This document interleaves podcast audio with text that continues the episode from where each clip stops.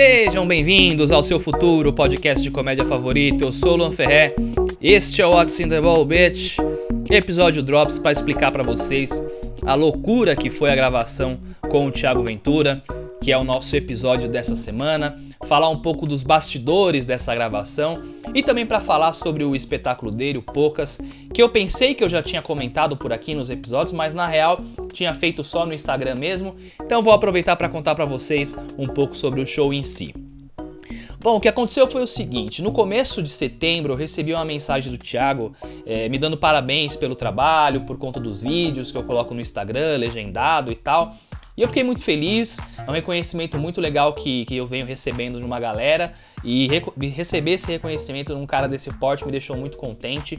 Ele comentou que gosta de estudar sobre comédia e que se eu tivesse mais coisas legendadas para poder mandar para ele e tal. Foi muito legal o contato, né? E fiquei muito feliz pela mensagem.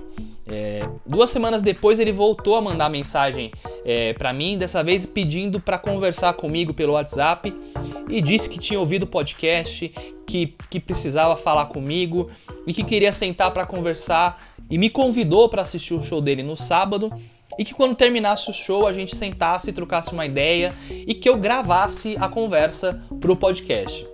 Porra, isso foi demais, né, cara?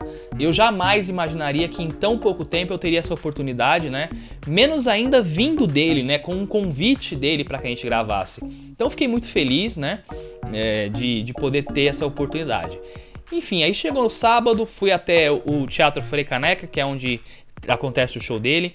Já tinha assistido o show dele uma vez no Teatro Bradesco, ali no Shopping Bourbon, mas ainda assim é um espetáculo que vale muito a pena ver. E falando do show em si, eu falo sem medo de errar que é o melhor especial de comédia nacional que eu vi até hoje. É uma coisa muito absurda, cara. Ele constrói o, o, espetáculo em cima de alguns princípios de vida que ele vai explicando ao longo do show. O nome do show é Poucas por conta disso, de poucas ideias, né? Ou seja, é a ideia de viver a vida de uma forma mais pragmática, sabe?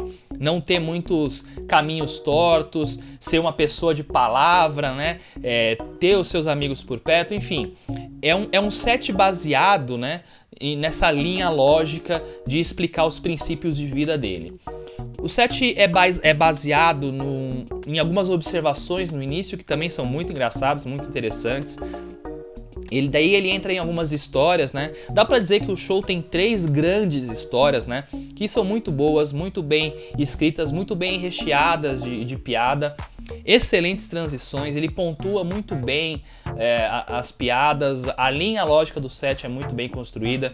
Ele usa muitos recursos, cara. Ele tem muito recurso de acting, é, de voz, de, de imitação, de, de, dança. Então, ele, tem, ele usa todos esses recursos e usa de forma muito, muito bem feita. É um espetáculo muito maduro, é muito redondo, é realmente algo muito bom, né? E eu já disse isso algumas vezes e, e eu repito, cara, para mim ele já, já se tornou o maior comediante stand-up da história do nosso país. A maturidade dele nesse espetáculo e, e, o show em si estão muito na frente de, de todos os outros, então. Sem contar que é um cara que, que representa a comédia de uma forma muito, muito potente, né? Um cara que tá na linha de frente mesmo. Então, porra, sou fã desse cara e assistir esse show é realmente um privilégio. É, eu assisti o show, tava lá com meu amigo Léo Merida, que é um cara que eu sempre falo porque é o cara que me ajudou a subir no palco pela primeira vez e que me ajuda até hoje. Inclusive, um abraço para você, Léo, deve estar tá ouvindo o nosso episódio agora. E, e, quando terminou, a gente ficou esperando ali no, no, no camarim, né, para poder gravar. Ele tinha que atender um pessoal. A gente ficou lá um tempinho esperando e aí ele chegou e a gente começou a gravar. É... A minha primeira surpresa foi que ele queria aproveitar a gravação para gravar também para o canal dele, né? Que é o canal do Bingão, que é o, o canal onde, onde ele coloca esse material que não é stand-up em si. Pô, já fiquei feliz pra caramba, né, cara? Por ter o registro de, da minha gravação com ele em vídeo e ainda mais no canal dele, achei um negócio muito foda. É, a gente arrumou as coisas, começou a gravar. E eu não queria que fosse uma entrevista, né? É, a minha ideia era que fosse mais um bate-papo, né? Que rolou muito legal. E eu também até falo isso na, na conversa. Eu não queria falar com o Thiago comediante. né? Eu queria falar com o Thiago, fã de comédia. Né? É, é com esse Thiago que eu queria falar. E acho que rolou muito bem, a gente bateu um puta papo. É, fiquei muito contente com os elogios que ele fez ao meu trabalho, as coisas que ele falou. A gente tem uma visão muito parecida sobre comédia, né? E, e no final ele fez uma proposta assim que foi do caralho de da gente ser parceiro em mais conteúdo, da gente poder gravar mais coisa, da gente continuar é, a conversa em outros projetos. Então assim, cara, pô, é, para mim é, é, uma surpresa muito agradável é, perceber o, o quão longe eu cheguei em tão pouco tempo, né? E é completamente surreal para mim completamente surreal, mas eu fico muito feliz com tudo que está acontecendo e eu espero que a gente aproveite essas oportunidades aí para poder fazer um conteúdo bem legal, né? A conversa ficou muito legal, eu acho que eu já ouvi o episódio umas 10 vezes. Então tá lá no ar, ouçam o episódio, divulguem pros seus amigos, porque é um papo muito legal e eu tenho certeza que se você é fã de comédia você vai curtir. Bom, eu preciso agradecer aqui algumas pessoas tá? Por isso ter acontecido. Primeiramente, a equipe do Thiago, todo o pessoal da equipe dele foram muito gentis comigo, especialmente o Lugão. Foi um cara super gente boa, batemos um puta papo lá no, nos bastidores também. É um cara sensacional. A equipe dele, toda, toda a equipe dele, o pessoal muito gente boa, muito gentil. É, o Coreia da Black Eye, que foi quem gravou e disponibilizou as coisas pra gente, também um cara, gente boa pra caramba, é, super solícito, tá? Uh, a Giovanna Fagundes, que é uma comediante muito legal também, que tava lá nos bastidores, ajudou a gente na gravação também, tipo, também batemos um maior papo sobre comédia lá. Um beijo para você, Giovanna.